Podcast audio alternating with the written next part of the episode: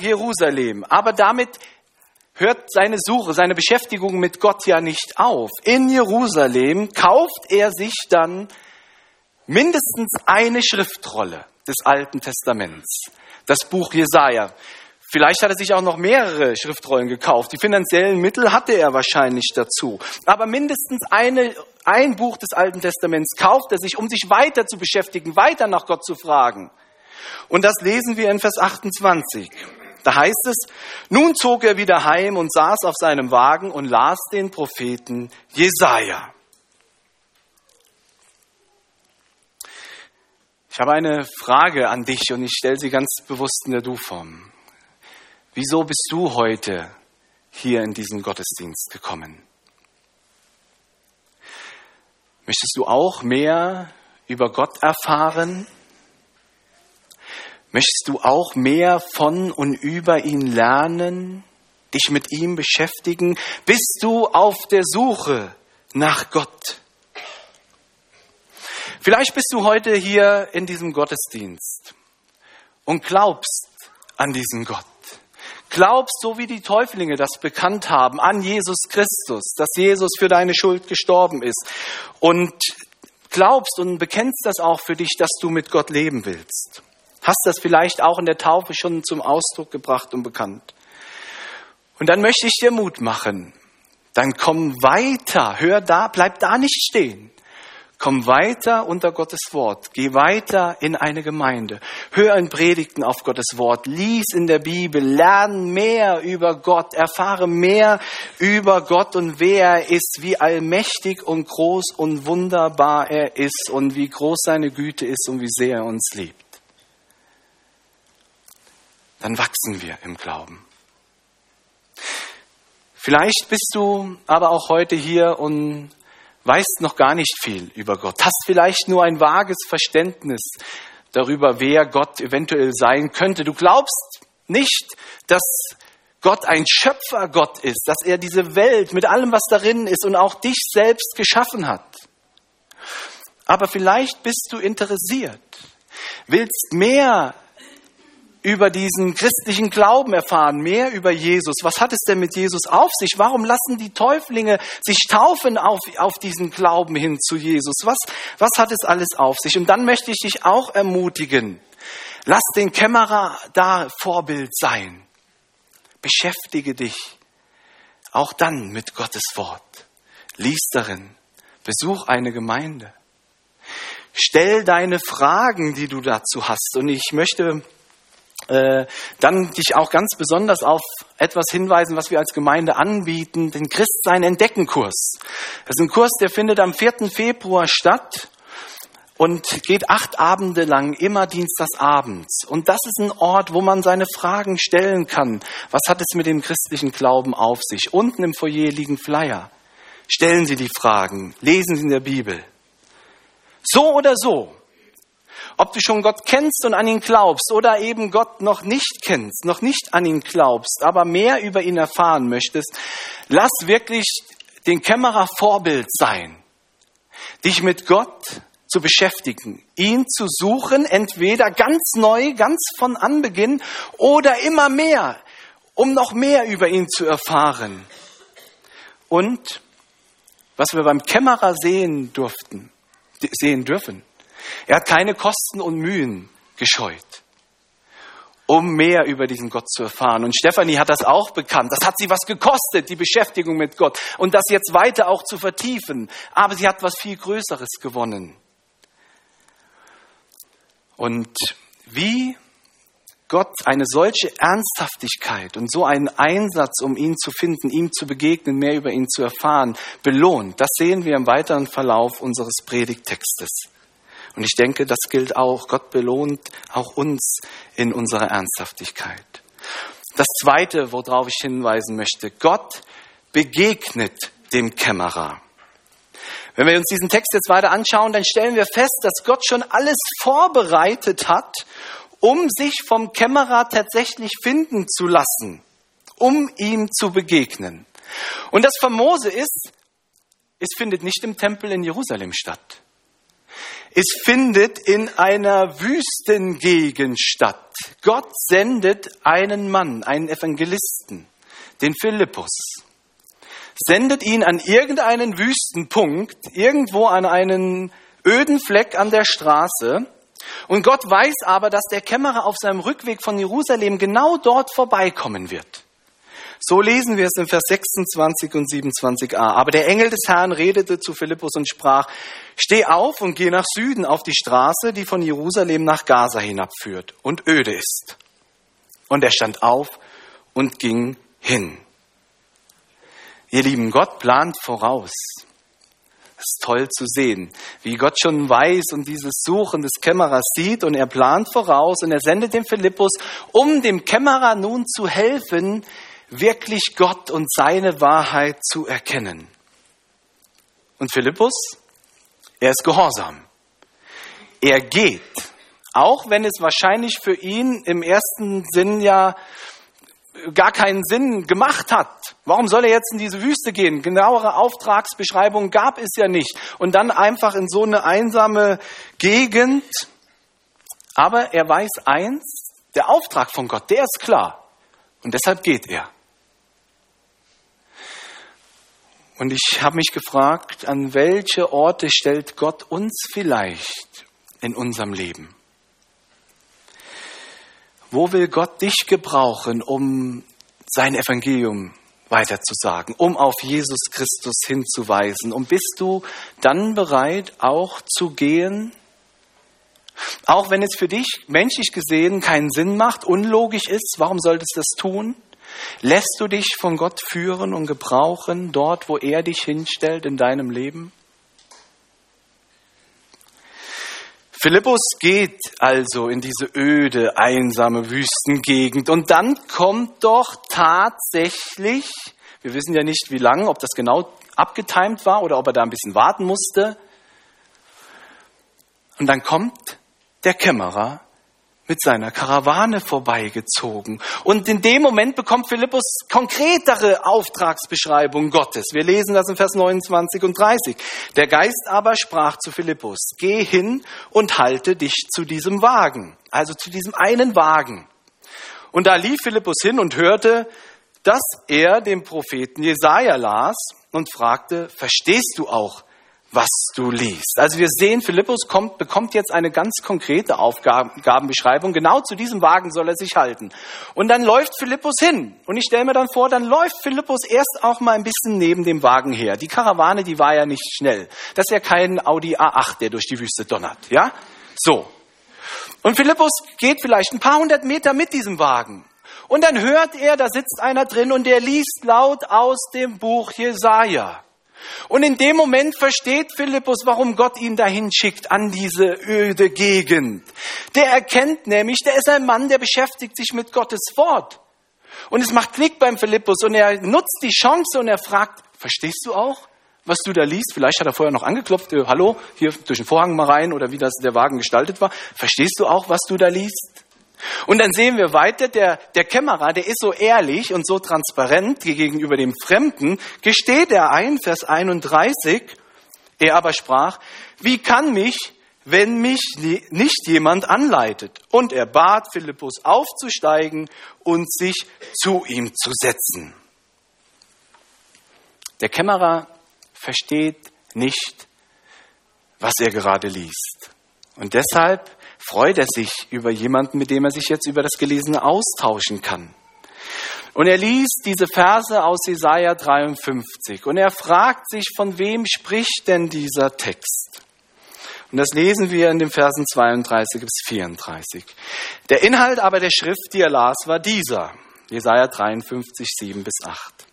Wie ein Schaf, das zur Schlachtung geführt wird, und wie ein Lamm, das vor seinem Scherer verstummt, so tut er seinen Mund nicht auf.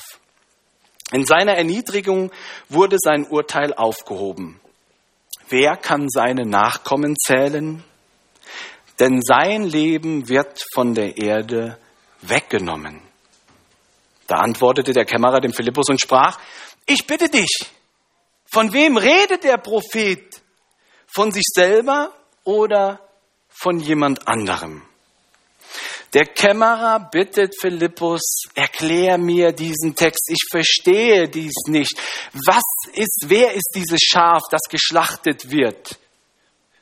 Offensichtlich versteht der Kämmerer aber schon so viel, dass es hier nicht um ein Tier geht, sondern offensichtlich versteht der Kämmerer, dass es um einen Menschen geht, um einen Mann, der sterben muss. Aber warum muss er sterben? Und, und wer ist es? Ist es der Prophet selbst oder ist es jemand anders? Und dieser Text aus Jesaja 53, und darin sehen wir auch wieder Gottes Planen, wie Gott plant und Dinge benutzt. Dieser Text aus Jesaja 53 und die Bitte des Kämmerers, die gibt jetzt für Philippus die, das ist die absolute Steilvorlage, ja? Vielleicht hat der Philippus schon innerlich mit den Füßen geschert, ja? Und war schon ganz nervös, weil ich weiß die Antwort, ja? Äh, hör auf zu reden, ich will es dir sagen. Der Philippus weiß nämlich, wovon dieser Text redet, wer dieser Mann ist, von dem Jesaja 43, 53 spricht. Und genau das erklärt er dann im weiteren Verlauf der Fahrt dem Kämmerer. Vers 35. Philippus aber tat seinen Mund auf und fing mit diesen Worten der Schrift an und predigte ihm das Evangelium von Jesus. Ihr Lieben, dieser Text aus Jesaja 53, das ist ein prophetischer Text auf niemand Geringeren als auf den Sohn Gottes, Jesus Christus, den versprochenen Messias, der in diese Welt kommen würde aus der Perspektive des Propheten, um an unserer Stelle für unsere Sünde und Schuld zu sterben. Und so erklärt der Philippus dem Kämmerer das. Der, der Philippus erklärt dem Kämmerer, dass wir, dass wir schuldig sind. Wir sind Sünder vor Gott. Und unsere Sünde trennt uns von Gott, weil wir uns gegen Gott auflehnen, weil wir Gott ignorieren, weil uns Gott egal ist und weil wir keinen Gott über uns haben wollen. Wir wollen Herr im Hause unseres Lebens sein. Und wir sind Sünder vor Gott, weil wir böse Gedanken haben und böse Worte sprechen und böse Taten tun. Und all das trennt uns von Gott, macht uns schuldig. Und aus diesem Grund hätten wir Strafe verdient, die Todesstrafe. So macht es Gottes Wort, die Bibel deutlich. Aber, und so stelle ich mir das vor, dass Philippus dem Kämmerer das erklärt hat, Gott, unser Schöpfer, liebt uns.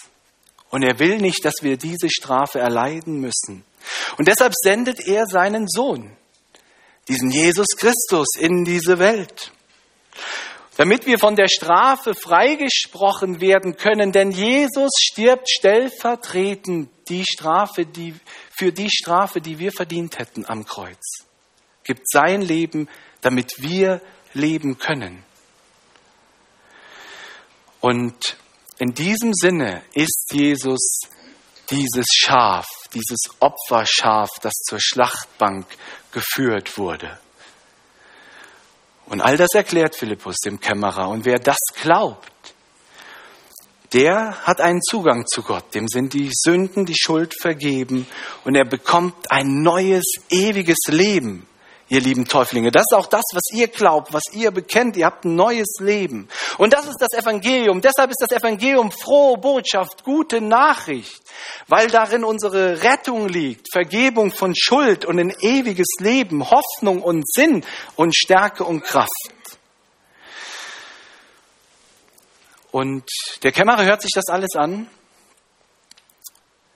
Und in dieser Begegnung mit Philippus, in dem, was ihm Philippus erklärt, in dem Wort Gottes selbst aus Jesaja 53, erkennt er, kommt es zur Erkenntnis in seinem Leben, dass das die Wahrheit ist, dass er hier in Jesus Christus Gott begegnet. Ihr Lieben, und damit erfüllt Gott eine seiner vielen Verheißungen. Denn Gott hatte seinem Volk Israel das auch schon so zugesagt in Jeremia 29. Ihr werdet mich suchen und finden. Denn wenn ihr mich von ganzem Herzen suchen werdet, so will ich mich von euch finden lassen. Der Kämmerer hat von ganzem Herzen gesucht, gefragt, wollte mehr erfahren. Und Gott sieht all seinen Einsatz und er belohnt es. Schickt den Philippus und der Kämmerer darf Gott begegnen in seinem Wort. Wunderbar. Und dann kommt es zum dritten. Aus dieser Erkenntnis kommt es zum Bekenntnis des Kämmerers. Der Kämmerer findet zum Glauben. Der Kämmerer erkennt, dass das für ihn ganz persönlich Wahrheit ist. Jesus persönlich für ihn gestorben ist, seine Schuld vergeben wird und er bekennt das nun, ja, ich glaube, ich glaube an Jesus. Und in all dieser Erklärung ist es so, dass offensichtlich Philippus auch davon gesprochen hat, was es bedeutet, zum Glauben zu kommen und dass zum, zu dieser Bekehrung, zu dieser Umkehr und zu der Hinwendung zu Jesus auch die Taufe dazugehört. Denn wir lesen weiter in Vers 36 bis 38, und als sie auf der Straße dahin fuhren, kamen sie an ein Wasser. Da sprach der Kämmerer, siehe, da ist Wasser. Was hindert, dass ich mich taufen lasse? Philippus aber sprach, wenn du von ganzem Herzen glaubst, so kann es geschehen. Er aber antwortete und sprach, ich glaube, dass Jesus Christus Gottes Sohn ist. Und er ließ den Wagen halten und beide stiegen in das Wasser hinab, Philippus und der Kämmerer, und er taufte ihn. Vielleicht eine kleine Anmerkung zu diesem Vers 37, den ich auch ein bisschen farblich abgehoben habe auf der PowerPoint, der in der Bibel auch ein bisschen abgehoben ist. Ähm, das ist äh, von den ursprünglichen Handschriften ist dieser Vers nicht erwähnt. Er findet sich erst in späteren Handschriften der Bibelüberlieferung. Trotzdem, denke ich, können wir ihn hier drin lassen, auch wenn er vielleicht nicht autoritatives Wort Gottes ist. Aber er widerspricht in keinster Weise dem gesamten Zeugnis des Neuen Testaments und der Bibel. Das, das zu der Taufe des Bekennen zu Jesus Christus gehört. Ich bekenne mich zu Jesus Christus, wie es die Täuflinge getan haben, auch heute Morgen schon.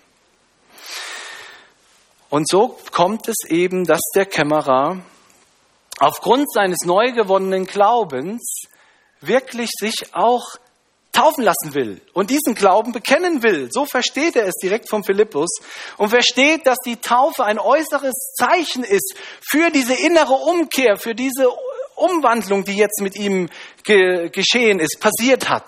Er hat sich abgewandt von seinem alten Leben und hingewandt zu Jesus. Und das ist jetzt ein äußeres Zeichen, diese Taufe, zu dieser Buße, zu der Umkehr, die Notwendigkeit der Sündenvergebung. Und so drückt es auch Petrus in seiner Pfingstpredigt in Apostelgeschichte 2 aus. Tut Buße und jeder von euch lasse sich taufen auf den Namen Jesu Christi zur Vergebung eurer Sünden, so werdet ihr empfangen die Gabe des Heiligen Geistes. Die Taufe ist als von Bedeutung wirklich auch ein Zeichen meiner Hinwendung zu Jesus Christus. Das werdet ihr nachher bekennen. Und so wollte es der Kämmerer auch bekennen.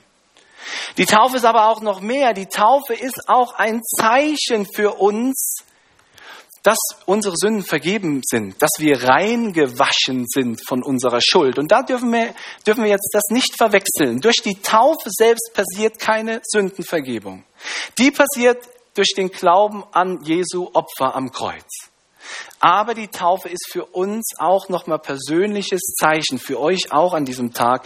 Ihr seid, ihr habt vergeben, ihr, ihr habt Vergebung, ihr seid reingewaschen von eurer Sünde durch das Blut Jesu. Und dazu dient die Taufe auch. Und so sagt es Paulus selbst über seine eigene Bekehrung auch in Apostelgeschichte 22. Steh auf und rufe seinen Namen an und lass dich taufen und deine Sünden abwaschen. Und der Kämmerer, denke ich, versteht noch, und das ist zumindest die Bedeutung der Taufe, noch ein, eine weitere Bedeutung der Taufe, nämlich dass in der Taufe die die Neuwerdung seiner selbst zum Ausdruck kommt. Er ist geistlich wiedergeboren. Sein altes und sündiges Wesen ist mit Jesus Christus am Kreuz gestorben. Und durch Jesu Auferstehung erhält er ein neues Leben. Ein neues Leben, was er im Hier und Jetzt schon leben darf. Er ist nun Kind Gottes. Eine ganz andere Wahrheit im Leben, eine ganz andere Lebensdefinition. Ich, ich bin Kind Gottes. Und so sagt es Paulus auch im Römerbrief Kapitel 6, Vers 4. So sind wir ja mit ihm begraben durch die Taufe in den Tod, damit wie Christus auferweckt ist von den Toten durch die Herrlichkeit des Vaters, auch wir in einem neuen Leben wandeln. Und ihr Lieben, genau das ist der Grund auch, warum der Kämmerer und Philippus jetzt hinabsteigen in das Wasser. Wir lesen das ja so. Sie steigen hinab ins Wasser. Da geht's wirklich zur Sache. Da wird nass gemacht. Nicht nur mit ein paar Tropfen. Sie steigen in das Wasser und das ist auch das Verständnis von Taufe im Neuen Testament. Das griechische Wort Baptizo, taufen, heißt eigentlich auch eintauchen, untertauchen. Und in, dieser, in diesem Untertauchen kommt diese Bedeutung der, des Neuwerdens auch wunderbar zum Ausdruck, symbolhaft, symbolisch. Denn mit dem Eintauchen ins Wasser kommt zum Ausdruck wirklich, dass mein altes Wesen begraben ist mit Jesus, so wie Paulus es schreibt in Römer 6, Vers 4. Und mit dem Auftauchen aus dem Wasser kommt zum Ausdruck, ich bin neu geworden, neues Leben, eine neue Kreatur durch die Auferstehung Jesu. Und all das, was, was der Kämmerer hier in dieser Taufe zum Ausdruck bringt, sein Bekenntnis zu Jesus, das macht ihn unendlich fröhlich. So lesen wir es weiter in Vers 39. Als sie aber aus dem Wasser heraufstiegen, entrückte der Geist des Herrn den Philippus und der Kämmerer ihn nicht mehr. Er zog aber seiner Straße fröhlich. Jetzt fährt er fröhlich wieder heim. Er ist Gott begegnet, er hat Gott gefunden, er glaubt an Jesus Christus, er weiß, dass seine Sünden vergeben ist und er hat ein neues Leben erhalten. Und er muss auch nicht mehr nach Jerusalem fahren, um dort Gott anzubeten. Er versteht, dass er jetzt in Beziehung mit Gott leben darf, dass er Kind Gottes ist, dass Gott selbst in ihm lebt und er selbst jetzt Tempel Gottes ist. Und weil er selbst Tempel Gottes ist und dieses neue Leben erhalten hat, will er nun mit seinem Leben auch Gott ehren, Gott dienen, Jesus nachfolgen. Und ihr lieben Täuflinge, all das bekennt ihr auch nachher in eurer Taufe. Ihr seid mit Christus neu geworden. Ihr habt Vergebung eurer Sünde. Ihr gehört zu Jesus nun selbst und wollt ihn ehren und ihm nachfolgen. Und vielleicht noch ein kurzes Wort an uns als Gemeinde, als Sie, an Sie. Vielleicht bist du heute auch hier und sagst, dass ich bekenne auch all das. Ich glaube an Jesus und weiß, dass ich gerettet bin durch seinen stellvertretenden Tod am Kreuz. Aber ich habe das für mich noch nie bekannt, öffentlich in der Taufe, so wie das Neue Testament es lehrt. Vielleicht wollen Sie das auch einmal zum Ausdruck bringen. Und vielleicht sind Sie dann bei unserer nächsten Taufe auch einer der Täuflingen hier vorne. Das wäre eine schöne Sache. Ihr lieben Täuflinge, ich wünsche euch wirklich von ganzem Herzen, dass ihr in diesem Bekenntnis zu Christus wachst und dass ihr in dieser Nachfolge lebt und alle Zeit fröhlich eurer Straße ziehen könnt. Gott segne euch dabei. Amen.